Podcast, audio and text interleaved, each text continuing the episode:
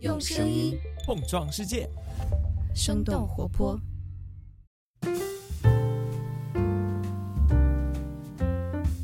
嗨，大家好，欢迎收听《声东击西》，我们一起用对话来发现更大的世界。我是徐涛。那今天是两位嘉宾和我们坐在一起，一位是大家都很熟悉的董成宇老师。Hello，董老师，欢迎回归。Hello，声东击西的朋友们，大家好，我是董晨宇。估计好多人都会在评论区说啊，董老师终于又见了。所以评论区大家把所有的就是这个有点 B 站风格了是吗？请打在公屏上。对 对对，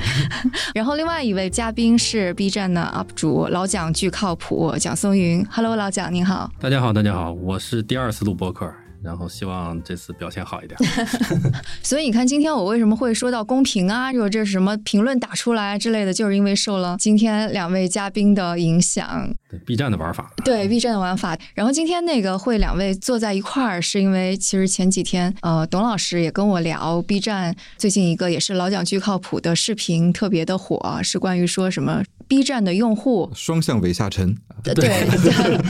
韦夏晨的双向奔赴。对对对，然后帮助我们很多人理解了说现在 B 站的 UP 主和用户是什么样的一个关系。董老师还迅速的又出了一个视频来讲这个事儿。对我们俩也是因为这个事情认识的啊。当然，我觉得老蒋说的窄义的是 B 站的 UP 主，其实他完全可以被纳入到对于网红的理解当中。其实不光是 B 站，嗯其他平台也有类似的现象。我们也是借这个由头，今天坐在一起想聊聊这事儿。嗯，然后在座的，如果我说两位都是网红，会觉得被冒犯吗？老蒋会觉得被冒犯吗？我如果二零一九年的时候会，二零二零到现在完全不会了。就别人也很难区分出你在 B 站上做 UP 主什么，我是知识区，你是什么区，就很麻烦。干脆就是我在 B 站上做网红挺好的。哦，那董老师呢？呃我觉得呃，有时候还是觉得会有一点别扭。我觉得您拧巴的一个地方是主社会身份还没有完全认知为一个视频作者、视频创作者，但是我的主社会身身份已经是 UP 主了，所以对于我来说这是统一的。嗯，那你有对长辈说那个你现在有在 B 站做 UP 主吗？呃，这个事情其实我是在朋友圈里面，经常我发了视频之后，我会转发一下，然后我说 UP 主小董上线。这对我来讲，他可能不是我最重要的身份，嗯或者说他不是我全职的再去投入的一个身份。对于我的这个家庭的这些亲戚们来讲呢，其实我在 B 站发的东西，他们根本不 care，但他们 care 什么呢？就是央视对我采访了。哦，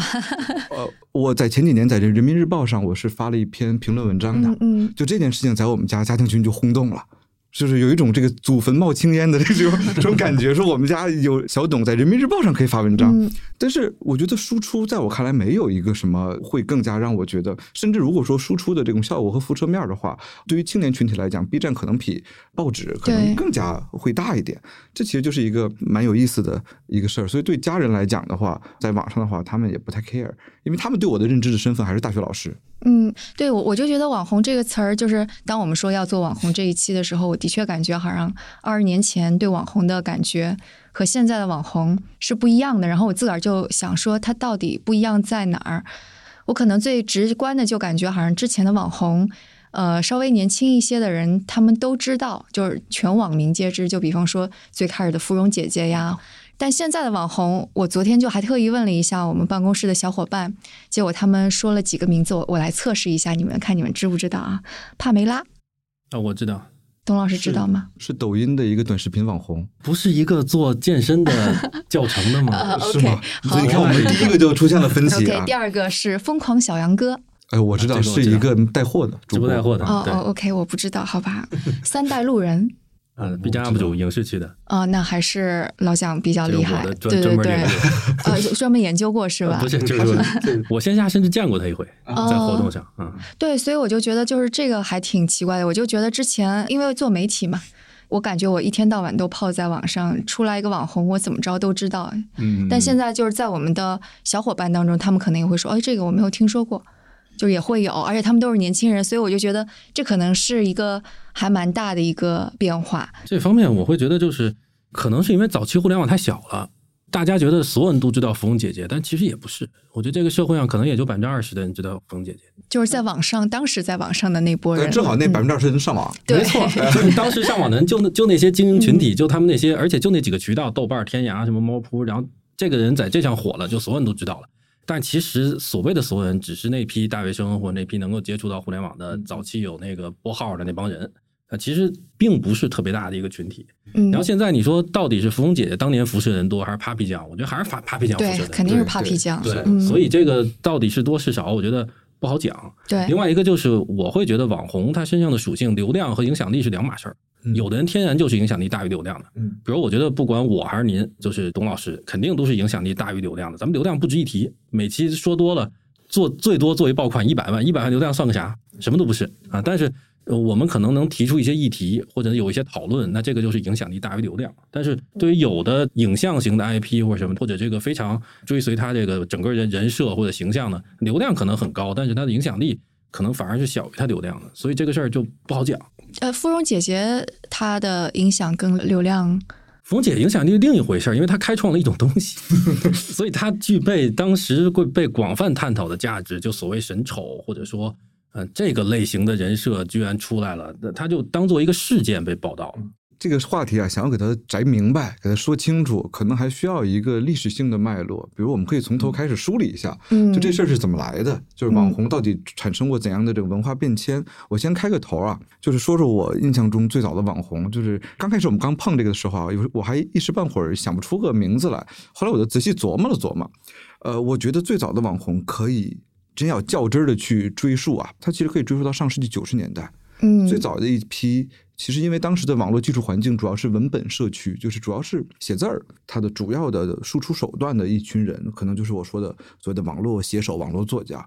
呃，我能想到最早的一批网红，比如说，呃，一九九七年有一个人，我考考大家知不知道啊？叫痞子蔡。我我肯定知道，知道，肯定知道，对。所以就证明我们的年龄的时候到了。不能证明他全民火，主要证明我们老，是吧？年龄到了，对，痞子蔡写过一本小说叫《第一次亲密接触》嗯啊，轻舞飞扬啊，那个红斑狼疮这种病被科普到全啊国。对对因为那个小说《红斑狼疮》这个病被科普了，所以呃，他其实是最早一批网红，而以文字相关的这种技术来去走红的，如果我们稍微往晚一点儿这个去追溯的话，就是两千年初，应该是两千零三年左右的木子美，他在网上开始写所谓的性爱日记，嗯，零三年就开始写了，那其实也是以文字为呃输出的。但是芙蓉姐姐，其实我个人会把它放为第二阶段，就是嗯因为有照片是吗？对，照片出现了，这是，但是还有一点，嗯就是我认为它其实呃是随着互联网逐渐形成的，不管是反叛文化还是恶搞文化来诞生的一批网红，而这种文化并不是互联网基因中最开始就有的所谓的恶搞。从二零零四年左右，这个芙蓉姐姐开始之后，芙蓉姐姐后来又带红另外一个人，我觉得跟她差不多，叫罗玉凤。啊，凤姐凤姐，对，这两个人其实都是差不多的。这一块儿呢，我们可以称为第二阶段，所谓的这种恶搞的这样一个阶段。嗯，诶，不过我觉得的确就是像芙蓉姐姐，的确证明了那个阶段是多精英，因为芙蓉姐姐是从北大、清华、BBS 上流出来的。包括凤姐，对，她也是一个有这种知识水平，她是在故意的展现出那一面的一个东西，她就是为了红。然后另外我我再再说一句啊，您继续，就是我觉得第二个阶段其实一直延续到现在，就是凤姐还有冯姐姐这一批人。他们的出现是宣告这种东西开始深入到互联网文化里面了，没有尽头。就第二阶段一直延续到现在，每一年都有这种突然走红的，像什么犀利哥，然后包括那个在垃圾堆里读古文的病毒传播，然后因为某一个特别特别出格的形象，或者他做的一个大家猎奇的事情而火的这帮人。嗯，嗯嗯。就是野生的突然就火了的那一群。对，我觉得就是病毒营销或者病毒传播这种东西开始出现了以后，这些人他就有了一种红的渠道。刚才二位老师也说了一个词，就是野生，就是其实它是一个非常野蛮生长的一个阶段。那个时候，我相信可能早期的凤姐也好和这个芙蓉姐也好，他们并不是每一个这样的网红都有自己的团队。没有，嗯，像芙蓉姐姐最开始肯定是没有的，而且我觉得芙蓉姐姐如果放到现在，其实她是一个女权主义的 很好的符号，嗯就是我们要批判北大、清华的男生用那种男性凝视去审、嗯嗯审视他对自我的展示，可能就是另外一种话语了。早了，其实。对，是的，对，但是那时候我刚才也说了，这个水木清华和北大、未名 BBS、嗯这种相对精英性的这种网络空间当中，突然闯进来了一群野蛮生长的。当时有个词儿叫“草根崛起”啊，就是啊对草根网红是不是特别喜欢呃这个词儿。我觉得如果你管它叫草根的话，说明它本质上是没有崛起的，你仍然是在呃呃俯视它，你们这帮草根啊、所以那其实是一个时代。但是特别有意思的是，为什么其实？明明互联网最早期的文化，我们可以追溯到呃军事，追溯到大学，嗯追溯到这种知识分子。但是其实知识分子真正的入场网红这个领域是在芙蓉姐姐之后，在我看来是这样的。其实就说到了我认为的第三个阶段，就是网络知识分子的这种入场。但这个群体后来下场也不是特别好，被我们骂成公知嘛。嗯，对，这其实是跟所谓的这个微博的诞生是，我觉得有很大关哎，系的。应该在更前面一点，blog 那个阶段呢？对，呃，博客阶段，我个人的观点啊，我觉得嗯博客阶段是有的，但是博客阶段最红的那些人，其实生活方式的博主，比如说徐静蕾那会儿，嗯比如说嗯韩寒。其实，大学教授里面在做博客的时候做的非常出彩或者非常影响力大的，其实如果相比微博，其实是少的。但这里面有一个例外，就是牛博网，就是罗永浩他们搞的牛博网，这可能是一个例外。但是在二零零九年，知识分子就是纷纷下场之后，其实就出现了一个词叫“网络大 V”。哦，这个也是因为微博它的一个 feature 一个功能出来的，嗯把，它形容成所谓“网络大 V” 这个词，其实非常具有中国特色的一个词。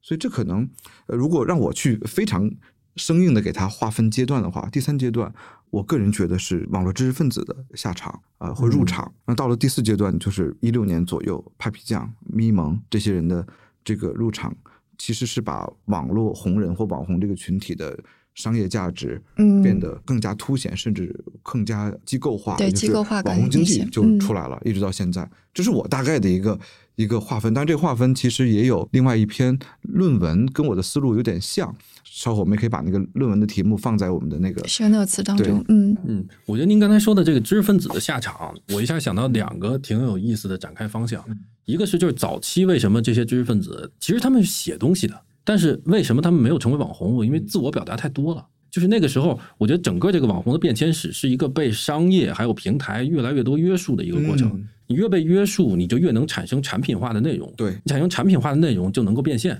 但是早期这些大学教授也在网上、豆瓣上瞎写东西，他们可能有一万多的粉丝，但是他们百分之百是不在乎这个事儿的。嗯，嗯他们百分之百是用这个交一些朋友，然后我这个纯粹满足一些表达欲，对，然后就是自我成就感，表达，就是自我表达。自我表达红不了，因为他又是教授的自我表达。你这个东西真的全中国能有百分之五的人感兴趣，说实话就不错了。百分之零点五都不一定有。没错。那后来这个东西为什么它能够这些人下场，是因为提供了一个渠道，就是微博，它是一个高度产品化的，而且它是一个有这种变现可能性的。那傻子都能知道我在上面一百万粉丝，那那些人已经赚到钱了，那我也许可以作为一个通道，对我的生活的方面面都有好处。于是他们约束了我的表达，就比如说。他之前可能用一个写一个故事或者写一个什么东西，但是现在我去做科普，那就是一个非常不一样的跨越。我现在可以给大家讲什么叫什么叫新自由主义，这个东西对受众的价值是被束缚在一个很小的地方的，于是他们就变成网红化了。我觉得这个是一个基本的脉络。还有另外一个就是，我感觉有一个地方，我可能我有另外一种视角，就是嗯我不觉得现在的呃主流的网红是 Papi 酱或者什么这种输出特别强的。我觉得现在的网红的范式应该就是那种非常生活化的，他输出的就是他自己。就这一类的网红，在我们看来是具备最大的商业价值的。比如说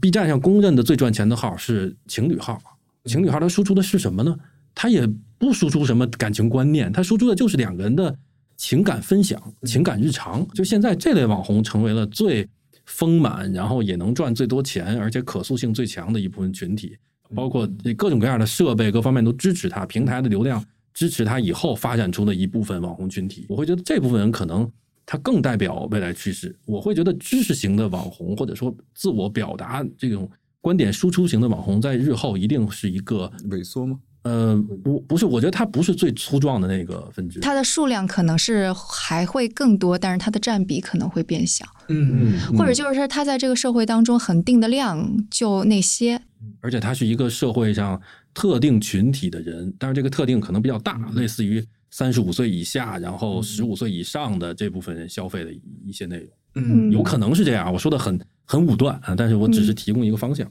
我我觉得在这里边有点像是在技术加持下的内容，用你的说的是那个下沉或者伪下沉的一个方向。那肯定是下沉的，因为你想，那个就是之前它只有文字，然后上网的人都是更加有知识它有门槛。然后后来要到微博的那个时候，微博就是按照 Twitter 一样一百四十个字儿，那以前就只能长篇大论，它就必须一百四十字儿，那多容易理解呀！所以你看，我们的这种获取成本从博客到微博其实下降了的，从微博到抖音其实也是下降的，对，因为我们不需要我们的认知成本里面有有阅读了，我们其实看十五秒就可以了。所以整个的这样的一个平台的发展趋势，从它经济的这种导向来讲的话，它一定是让用户在用最低的成本来去获取单位快感。嗯，对，而且它就真的是越来越平民化这样一个过程。你看，像那个说图片，我记得二零一二年的时候，Instagram 一出来的时候，哇，每个人都可以拍。我即使不知道怎么去说那短小精悍的一百四十字儿，我拍照我会呀。创作有门槛的下沉，是的对，这个是非常重要的一条脉络。嗯，而另外一条呢，我我觉得跟这个创作门槛的下降相关的是，我们对待这种所谓的网络红人的态度。我们把红人如果叫做 celebrity 名人的话，嗯我看过一篇论文，我觉得有一点我印象非常深刻。他说：“你看一看我们的技术的发展史，电影、电视、手机，如果我们分为三种不同的这种视频媒体的时代，嗯嗯电影是怎么看的？是仰着头看。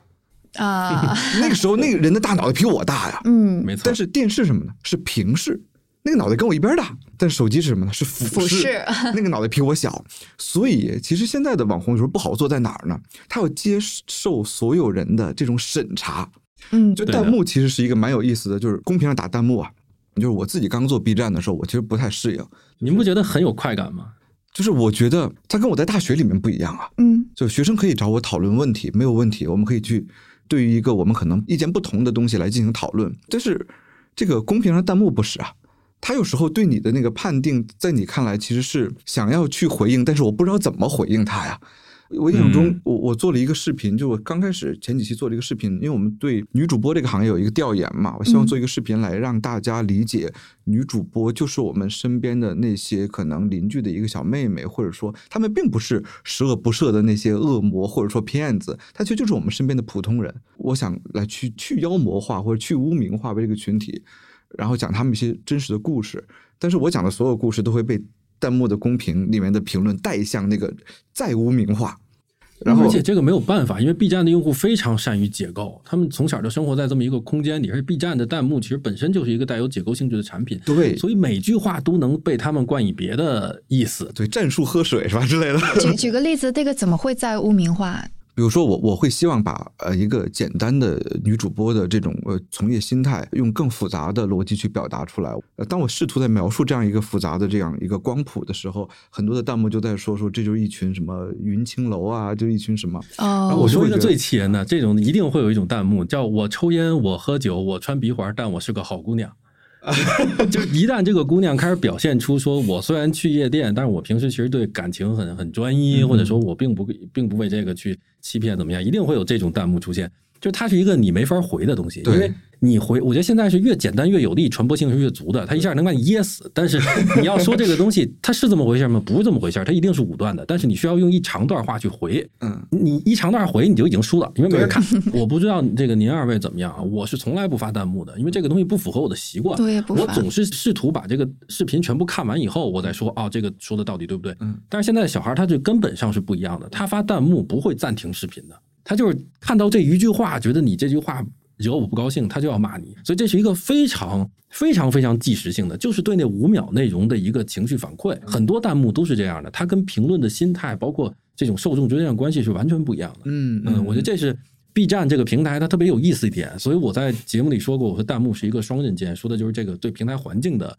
这方面的东西。还有您刚才说的一个，我觉得也是我有感触的，就是我之前在一期视频里在在说这个饭圈的一期呃视频里说。就是我觉得主播这个行业就像一个斗兽场一样，就是您刚才说的，大家是古罗马斗兽场，他看你在里面，不管是做个杂技，还是跟别人在对骂，还是上大家在上面看你啊，他有一束光照下来，然后大家在上面叫好，往里扔撒硬币或者扔砖头，它是一个这样的一个环境。但是我觉得这个事情可能有点复杂的一点，也是我在和很多的零零后、这个九五后在聊天的时候，一方面网红这个东西被贬低、被污名化，大家都觉得这是一个上不了什么太多台面的一个行业。嗯嗯但是另一方面，呃，不同的调查问卷统计，包括我跟他们的个体的交流，表明他们最羡慕、最希望成为的职业就是网红。嗯我觉得这个是一个很很有意思的落差。一方面，他们不觉得网红有多高尚或者怎么样，但是一方面，他们很享受那样的生活，很羡慕那样的生活。我甚至觉得，从另一个角度来说，网红是现在新的一种阶级。呃，这个可能说的有点过激，呃但是为什么是这样？因为流量已经现在变成了这个时代的一个通用货币。通用货币能买来一切东西，流量就能买来一切东西。流量可以带来钱，带来被关注，带来价值感，带来各种各样的东西，社交的货币，你什么都可以。因为我觉得我是三十多岁，对网红对我的冲击没有那么大，它没有那么大的改变我的生活。我跟社交什么的还都是跟之前的姿态差不太多。但是我接触到了一些校园网红，比如说他是从十七岁、十八岁开始做 UP 主。进大学里，你要有一起一万粉丝在小红书上，你跟别人不可能是一样的，就他就是高高在上的，因为他别的人生活费是三千，他一个月他从小红书上能拿到一万块钱。首先，那个钱上就有一个鸿沟，另外就是他的他就在同学中那个班级里天然是明星，就是大明星，就大家是说你是在这项做做这个网红的一个人，所以我觉得在这个时代，为什么大家很多时候会对网红这个撒气，或者说给他一个一些攻击？其实反而是因为，在这个这个前互联网时代，那每一个人能够表达和被聆听的机会，普通人是比现在多的。嗯，而现在很多机会被网红去抓走了，它有一个反制的过程。那我会觉得它是一种代偿的一种一种机制。我觉得很多人喜欢在 B 站上无所不用其极的去极端化一个评论发出来，为什么？他希望获得几百点赞，那个评论的点赞，没有人关注他，没有人会因为一个人说话有有意思，评论会关注他。但是就这个东西依然能给他带来很大的。心理上的抚慰，所以普通人和网红之间在获得关注、获得这种社会上的这种资源的快感上，他差的实在是太天天差地别了。那我就会有不平衡感，就是我说的话没有人听，嗯，我的成就感我不知道从哪去获得。那我可能用一种对于没那么成熟的个体来说，他用一种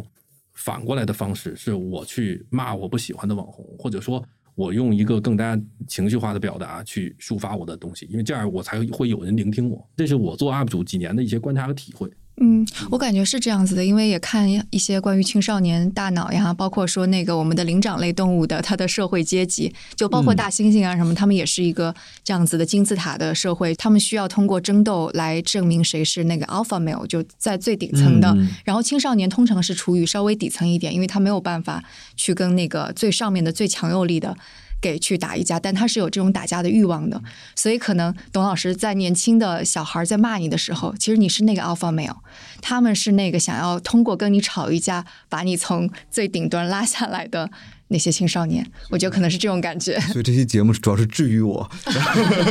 呃，其实我觉得特别有意思一点，可以回应一下，就是老蒋刚才说这个，呃，它是一个新的阶层。然后这样一个阶层，对于青少年来讲，或者对于普通来讲，他们是向往的。我也想红起来，我也想被认可。但是这个阶层呢，恐怕是在中间儿。我们对待网红的心态是非常的复杂的。我们又觉得他们哎挺好的，挺向往的。另外又觉得上不了台面儿。呃，在老蒋看来，你觉得粉丝跟网红之间的关系，你会怎么描述他们？我提供一个相对比较粗暴的脉络吧。我觉得进入到影像化的、视频化的时代之后，现在的这种网红，我觉得是。尤其是现在很多我身边的小孩他关注的一些网红，那些网红每天可能每两天在抖音上发一个东西，然后你你甚至看完他一年，你能拉出一个时间表，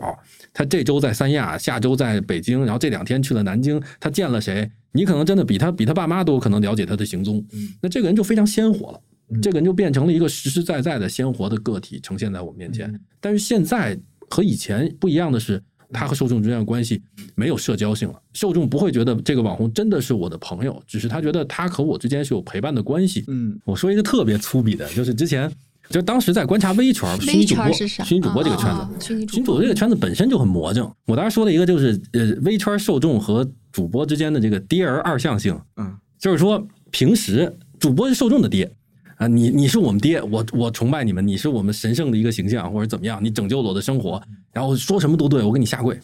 然后一旦当你不好好做爹的时候，马上就变成我是你爹，就你是干什么的呀？我是你们衣食父母，你在这干嘛呢？啊，你不好好认识到我们爹的身份，那马上你就变成儿子了。就是我觉得这个东西啊，这个跟明星也很像啊，不是还有人就是说那个谈恋爱了也不能谈恋爱的那种。所以越是亲密关系，越脱粉一定回踩。小红书它回踩的现象不那么强，抖音几乎不回踩，B 站回踩现象非常严重。为什么？因为它的关系更加紧密、更加亲密。他会觉得你 UP 主是一个和我在我心中比较重要的。我可能有时候你不更新，我还会主动上来搜索你，看看你有没有更，还会催更你一下。你遇到什么生活上的困难，还有时候还有人关心我说：“老蒋，你最近是不是遇到什么事儿了？”但是你当你一旦觉得在价值观、在各种东西上，一旦让他们让你觉得你变了一个人啊，就是。你的价值观出现问题或者怎么样，那时候他们会非常猛烈的觉得我太失望了，你伤害到了我。就是我刚才还有一个说恋爱关系，我会觉得受众和网红对网红的想象，如果用恋爱关系来比喻，是两种，一种是他把这个网红当成一个理想自我，就是这是这个人是我想成为的人，想成为的人往往就是我做不到的一个人，所以。呃，在这个小红书还有很多以女性为主要受众的这个网红身上，很 A 的脸，很 A 的性格是非常容易得到大家喜欢的。嗯，就那是一个女性心中可能理想自我，但是另一种就是就就是就是我啊，就是我之前说那个侯翠翠，我觉得她不是弹幕心中的理想自我，她就是我本人，她的一些小心思，她的一些这个可能焦虑，一些在面对生活的逃避背后。产生了非常强烈的共鸣，嘴替是吧？对，那是嘴替，所以这是两种关系。那么当这个亲密关系破裂的时候，可能就会遭致非常大的一个反噬。就它是一个有紧张度的关系，不是说只要我成为你的粉丝，你说什么都对或者什么的。呃，这个饭圈有可能是有一部分这种特征，但是网红还不是。哎，但你们说的这个网红，就是跟呃受众有亲密关系的网红，而不是属于那种像抖音上那种没有亲密关系的网红，是不是？抖音上的，我觉得网红有一类还是功能性的网红，比如说像抖音上面，他每天就输出一个三十秒的剧情式的搞笑博主，他不是陪伴型的。但是在 B 站上有一类成长型的 UP 主，尤其是成长型的啊，这就是另一个概念。就比如像这个花少北、中国 boy，呃，你们可能不不是特别清楚，但是就观众眼看着他们十几岁的时候做做到现在，然后。观众是把他当做自己生活中的一个朋友、大哥哥，包括一个模仿对象和一个追逐对象，就是这个人可能是我的生活目标来看待，他和那个关系是完全不同。嗯，还有包括我我说的一些情侣号，可能他不是成长型的账号，但是。也同样，他们把自己生活让渡了太多的隐私权给到的时候，观众就会觉得他是我身边的那么一个很鲜活的、我非常直观的这样一个人，他就不再是那种功能型的定位了。我觉得有两点可以这沿着老蒋的继续说啊。第一个点就是老蒋说的这种传播学，很多研究者都在关注这个话题，就文字特别适合做什么呢？它特别适合进行理性的讨论，进行公共的演说。嗯，而视频呢，特别适合去展示更加。私人的东西，就是说，文字更适合公寓，而视频更适合私人化的这种展现。而这种私人化的展现，其实，呃，在一定程度上来讲，当网红就是对于个人隐私的一种让渡，就是我要把我个人的一些，对，是的，我不会去在文字时代中说的那些事情，我影像时代我必须要说，这是一个蛮有意思的一个一个变化。而另外一个变化就是，一旦这个网红被商品化了。他的这种跟用户的关系，我个人觉得用户其实并不傻，嗯，他是知道你为什么来做这个 vlog 的。我觉得这个是大家都都明白，就你拍一个情侣的这种 vlog，你就是想让大家祝福你们吗？显然不会是这样。他可能一段时间比较傻，就因为非常喜欢你，所以暂时忘了这种东西。但是总体来说是不傻的。呃，但是我我我我我想说的是，这个用户其实是在不断成长的。这个他跟跟 MCN 公司一块成长，也就是说，呃，用户其实知道这些。Vlog 的博主，这种视频博主，他想要的是什么？但是他也知道自己想要的是什么。当这种呃需求，这两种需求是不矛盾的时候，其实他们是可以非常和谐的在一起的。我觉得从这个角度来去讲的话，其实目前的网红和粉丝之间，他的关系就有两种关系同时存在。一种是经济关系，嗯啊，我知道你是想用我的流量来赚钱，甚至你想直接卖我东西来去赚钱。另外一种关系是亲密关系，就是。我其实跟你有陪伴感的，甚至你在街上碰到了，比如我是老蒋的粉丝，我在街上碰到他，我可能非常开心的，老蒋，嗯，感觉我们俩认识很久了，但老蒋其实不知道我是谁，所以这种非常有意思的亲密关系和经济关系杂糅在一起，我就造成了一个非常有趣的生态是什么呢？如果你在亲密关系中伤害了我，我会用经济方法来制裁你。嗯，我我给你举个例子，比如说。我是老蒋的粉丝。如果老蒋在某个视频中说了让我非常愤怒的话，如果不只是我愤怒，是很多人愤怒，那么老蒋要接一个代言的话，我们就会一块儿去骂那个代言。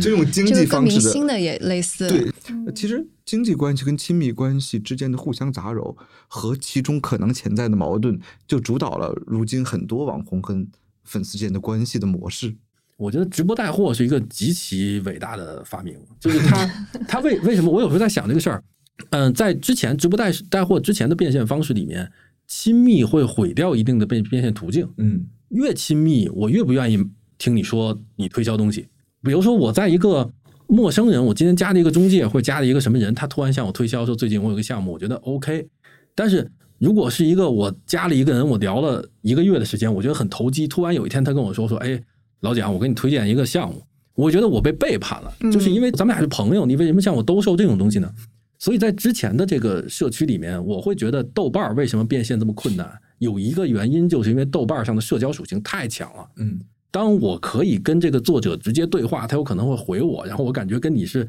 又是平视的，咱们俩就是一类人的时候，你怎么向我卖东西，我都很别扭。你说我给大家推荐一个什么洗面奶，我给大家怎么样都很别扭。但是直播带货把这个东西等于是用了另一种方式，他把它变成一个从不顺别扭的情况变成一个顺的状况，就越信任越亲密，我越买你的东西。他的用产品形式，用这种带货的方式，变成了说你是我的家人，说家人们，我向大家推荐一个贼顺，就是我没觉得你是我朋友，但是咱们是老铁，咱们是家人，你是为了想让我的生活变得更好，所以这个我没有特别想明白他是怎么做到的，但是我觉得这一点太就直播带货太厉害了。一下就把这个跑顺了。你刚才说到豆瓣，我想就多说一句啊，就对比着来看，我为什么想说豆瓣？因为我曾经也是豆瓣关注我的人会比较多，我现在豆瓣大概有七万个粉丝，就是或者关注我的人吧。嗯呃，嗯，这在豆瓣上其实是非常大的一个超级大 V 了。豆瓣上的早期，尤其早期的网红呢，因为豆瓣本身就是一个输影音为载体的网站，它天然吸引的那个用户呢，就是喜欢这种精神生活的，所以。早期那些人，一是他们其实是想输出他们的观点，输出他们知道的东西；二呢，就这一群人还有一个特点，就是有点端着。嗯，就是如果我从一个输出知识的人、输出我思想的人，变成了一个商人，这个身份转折，平台既没有帮助他们做这个事儿，他们自己也不愿意做这个事儿。对，所以最早期的豆瓣，包括到现在，其实豆瓣变现都是嗯比较困难的呃一个事儿。当然，这里面有很多其他原因，比如说豆瓣做那个手机客户端其实太慢了，他们自己内部也会在说这是一个很遗憾的事情。同时，也包括其实豆瓣其实是不太去这个孵化红人的，它其实是希望一个去中心化的这样的一个社区脉络，种种原因吧。但是这个直播带货，包括这种比如短视频直播带货这种形态呢，它本身的参与者群体就不是豆瓣早期那个群体，就我觉得这是第一个区别。嗯第二个区别是，其实平台帮他们完成了这个老蒋所说的老铁和家人们的这种关系的变迁，而这种这种顺滑的这种转折，靠的是什么呢？我个人觉得这里面有一个非常重要的一点，就是信任。互联网中的信任，它是一种分布式信任。就什么意思呢？就分布式信任特别有趣的一个点，就是大众点评这个 app，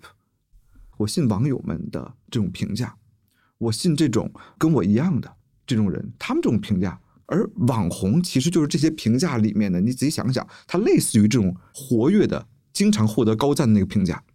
就是他和我是一样的，他其实本身是不带有任何的本身的利益动机的。所以，互联网中的这种信任关系基于什么呢？不是基于我懂哪个饭馆好吃，而是你觉得我是一个值得信任的人，可信的人，可信的人。嗯，但我觉得这跟平台有关系。就是我打个比方哈，就是当我们说那个早期的 BBS、豆瓣，以及到现在它不同所在，就我们经常会说一个流量它是怎么聚集的。那我们就想那个现实生活当中的流量，不就是人流量吗？有些人流量是流到公园里边，那里不会产生任何的商业活动，也不会有任何的经济。然后你去一个类似于读书角或者是北大三角地，你也不会产生任何的经济上的东西。这就是豆瓣。然后我说现在的那个抖音电商呀，或者是这些，它相当于什么？它相当于是商业地产。商业地产它造在那里，它的环境就是你知道，你去了那儿，你会有很多娱乐活动，但它都是人造的。所以我就感觉，就比方说 BBS 或者是豆瓣时期那时候的网红，他是一个野蛮的在探索的过程当中的受到别人关注的探索者，他或者是他是一个自然生长出来的景观，他吸引到了别人的目光。但是我觉得现在的网红，因为平台有自己的流量规则呀，或者其他的东西，所以它是商业地产带来的。每一个网红都是一个人造景观。比方说，这一个月的我的 campaign，它可能是跟知识相关。就像 B 站，他说啊，我这今年要推这个，那可能他会用流量来扶植一些知识类博主。我觉得他还是造出来的。再比方说小小红书，那个前几天我们的年轻的同事指导我说，到底要怎么样成为一个小红书 UP 主，就说你要把自己当做内容。就其实我在这里边根本就不是一个自由探索的状态，我就是按照小红书的方式成为一个自然景观的过程，对吧？其实我觉得有点这种感觉。但这里我想补补充个什么呢？嗯就是对于小红书也好，抖音也好，豆瓣也好，呃，这种平台和网红的关系，并不是一开始就这样的。嗯，早期的平台其实它是给了创作者更多空间的，对你，去探索。主导权甚至很大一部分是在创作者这儿。我可以举举几个例子，比如说早期的微博，但是不只有新浪微博，大家还记得吗？有搜狐微博、网易微博，那个时候各个微博就是就是。呃，这些运营嘛，低三下气的就求各种各样的名人、大名人、小名人去加入我这儿。其实早期的抖音也是这样啊，早期的抖音和快手其实会给创作者很多的这种优惠啊、流量啊，嗯就是经常他们做这种这种商业的人会说的所谓的红利期，它一般都是平台早期的，所以基本上都是这种权力关系。当平台弱势的时候出现红利期，平台强势之后开始规范这种内容创作，所以。包括我们之前有一期节目，呃咱们录的那个关于平台叫“现代世界当中的遥远巫术”那期节目中，我也提到过一个点，就是现在的内容创作者，他根本就不是创意劳动。我我自己有一个非常这个固执的看法，因为我觉得他们就是流水线工人。对，当然我不是说老蒋呃这样的一定是啊，就不是说所有也也也有这种成分。呃那比如说我我自己，我自己我觉得你这么说我我不开心，但是似乎我在选题在创创作的时候，我也会考虑到，哎，平台的流量。被高度规范了，会其实我们的的是的所以从这个角度来来讲的话，我也经常在各个各种地方来宣传一个词，叫做“不太可能有创意的阶层”，就是网网红，叫 “unlikely creative class”，它不是 creative class。那这样的一个一个转变，就造成了当我们不得不服从平台的时候，就造成了一个问题，就是网红越来越像是计件工，而这个基建工就特别需要一个。一个组织者，就是你得给我一个车间，我才能做基建工啊。这个车间是什么呢？就是 MCN，啊，就是各种各样的网内容车间，网红孵化的这种平台，嗯所以我我觉得中国的网红跟美国的网红它特别不一样的地方在于，美国的网红它基本上它的出现是一种新自由主义的一种一种精神，我个人至上，我要有个人品牌，我要去去展示自己的风采。在中国的如至少是如今吧，这种网红的基本的逻辑就是一个契约劳工，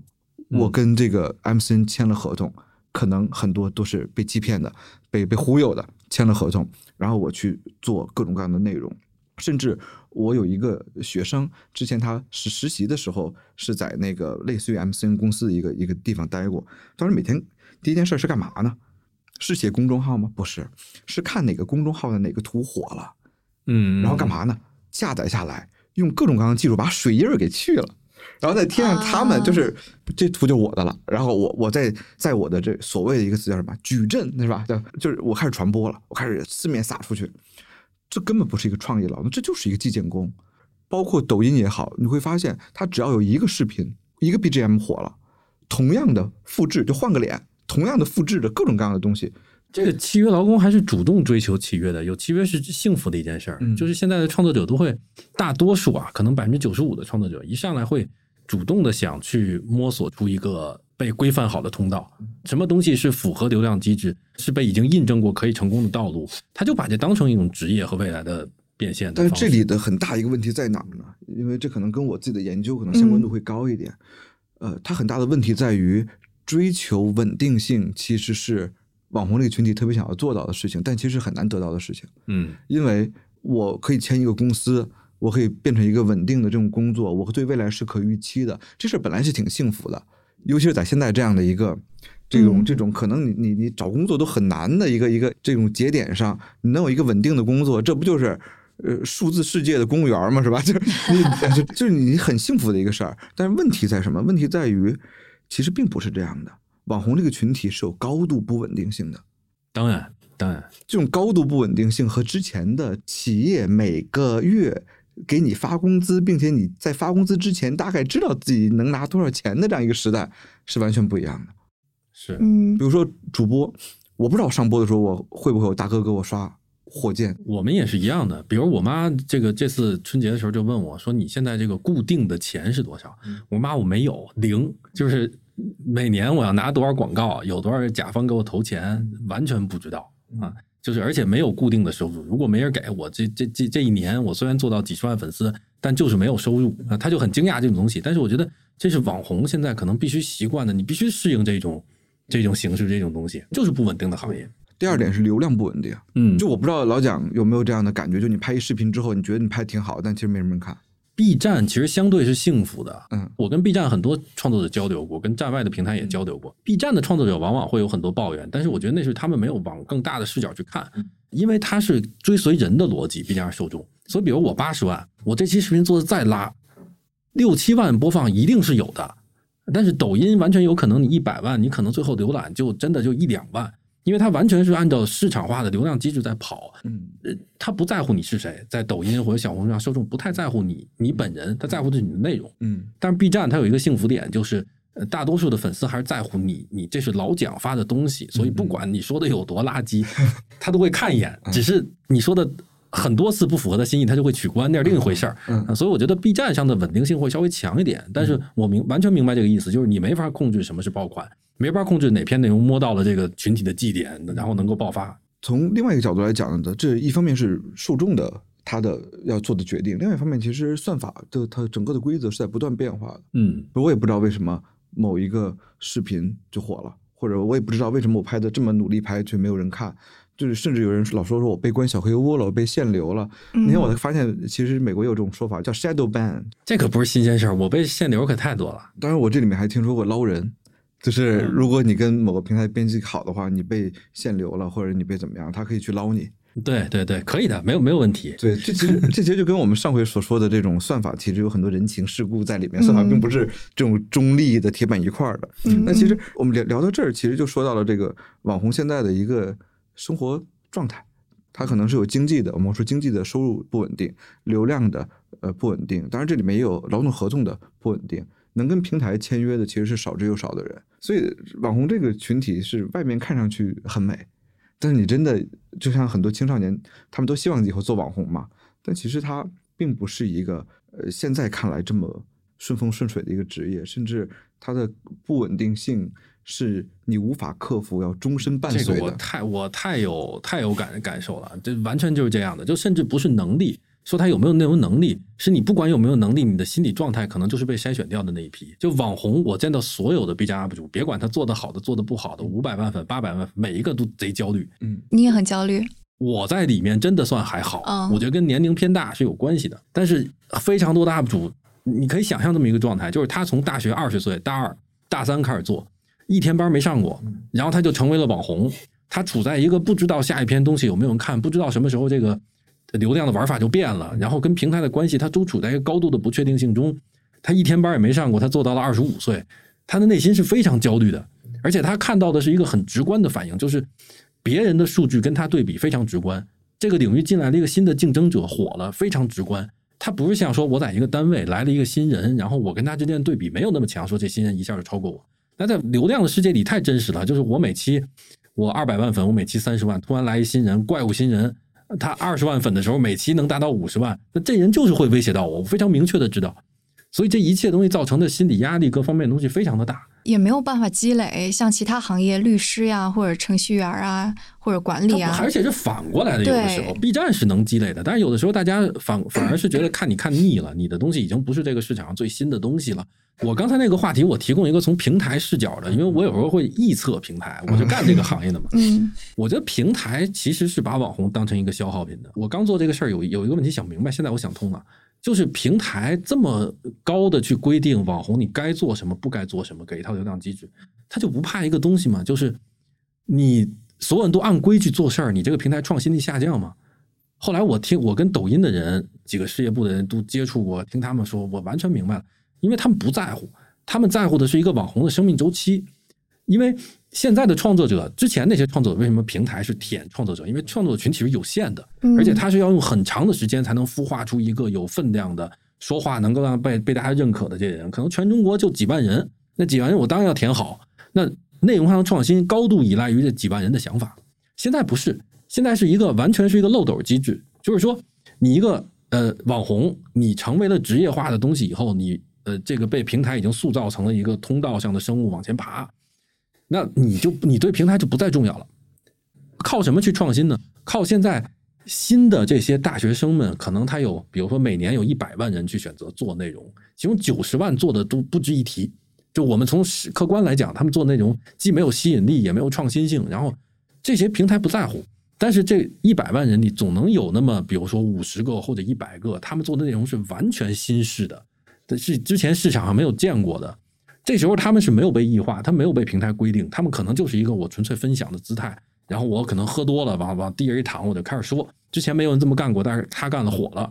火了以后，这个赛道出现了，它再被平台重新被规定起来。嗯，所以它靠的是一个筛选，是因为有不断的新鲜的这种养料，新鲜的养料就是被消耗掉的网红或者潜在网红。所以我们这样的已经成熟的，在一个做了几年，而且已经有一定粉丝基数的，我们对平台的价值是什么呢？是探索出更加王道的内容方式。就是我们我们已经对这个行业有很多了解，熟悉 B 站或者熟悉抖音的受众的模式，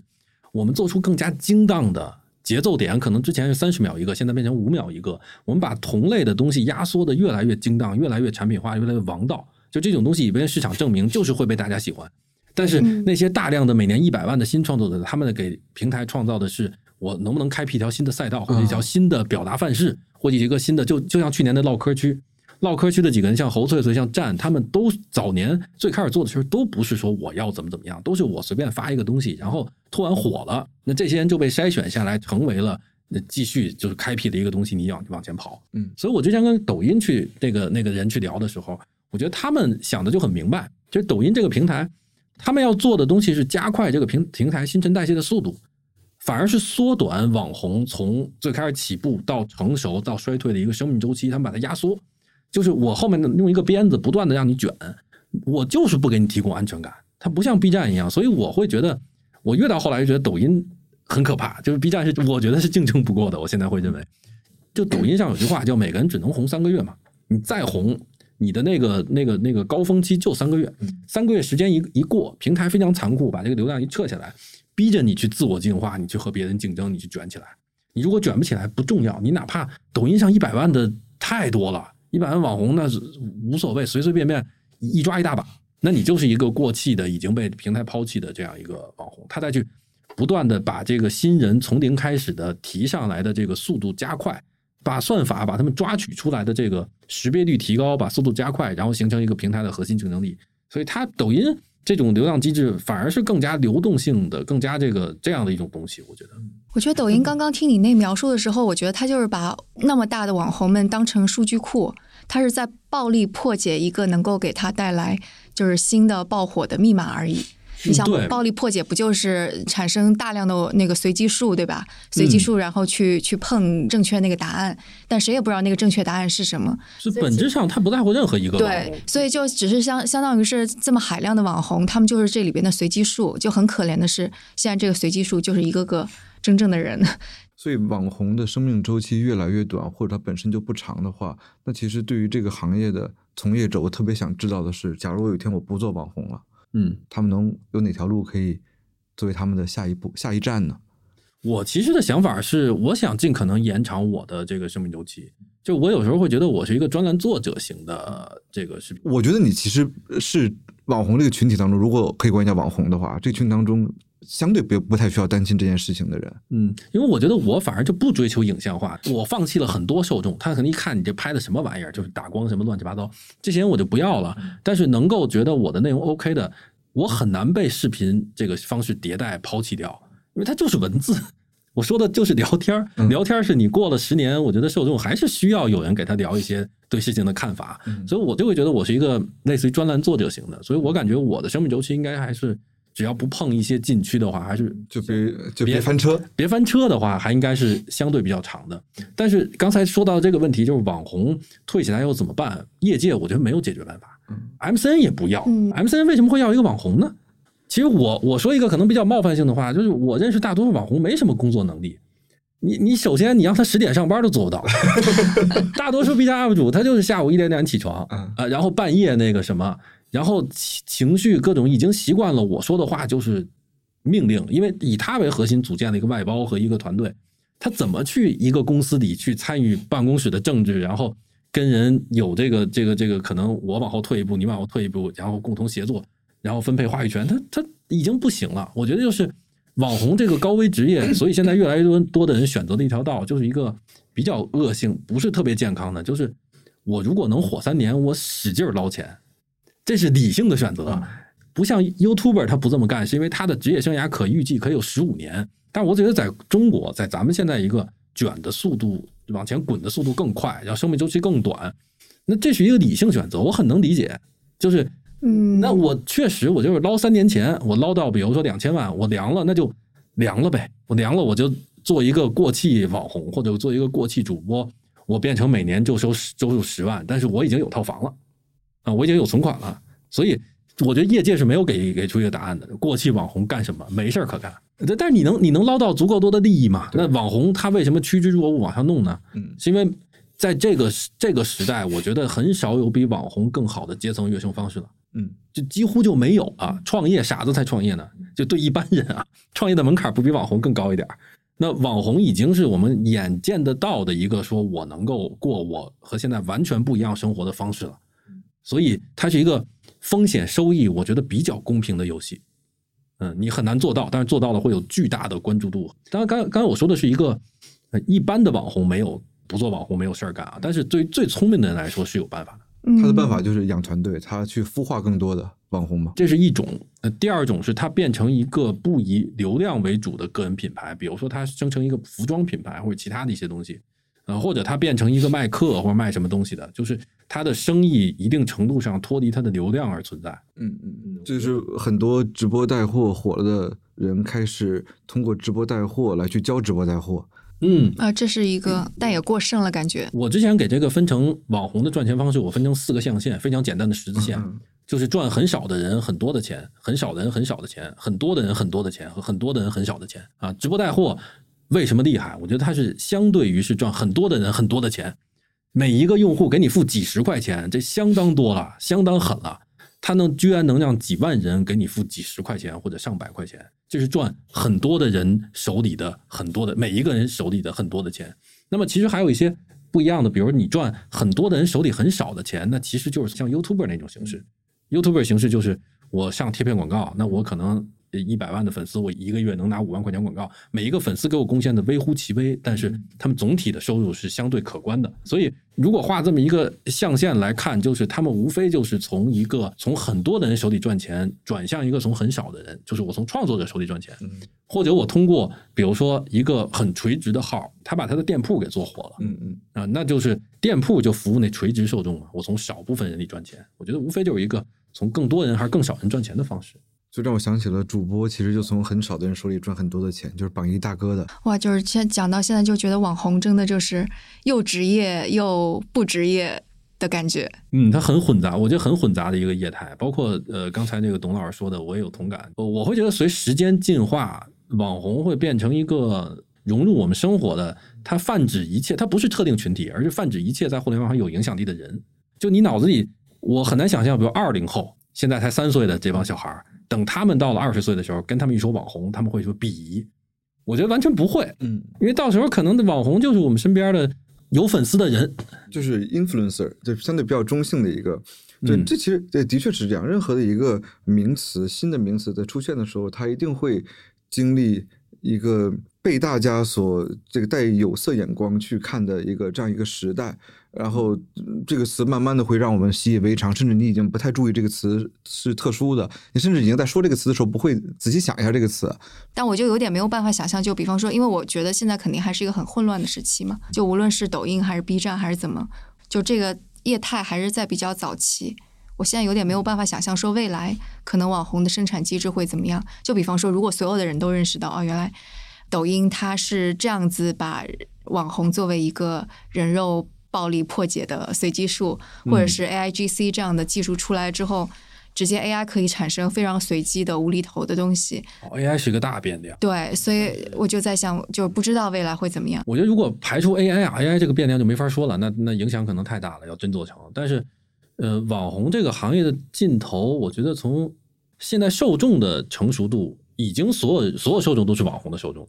就全中国可能已经有十亿人以上，一旦到十亿这个级别。受众上的变化已经趋缓了，我觉得。嗯，但是主要是创作者现在能成为网红的潜在网红群体，还只有可能城市化的小孩儿、城市化的年轻人啊，是有这部分潜力的。但是我感觉一零后这个这个东西就抹平了，是因为他们已经贫富差距不足以让他们有接触移动互联网的差距了。嗯嗯，我们家很穷，我至少能给我买一个八百块钱的千元机。那我跟我能跟一个富豪的儿子有同样的网感，我跟他有同样的这个对于网络的熟悉程度，我可能比他更会玩梗。那他们在成长起来，其实没多没几年了，到二零三零年、二零三五年的时候，可能那个时候就是全民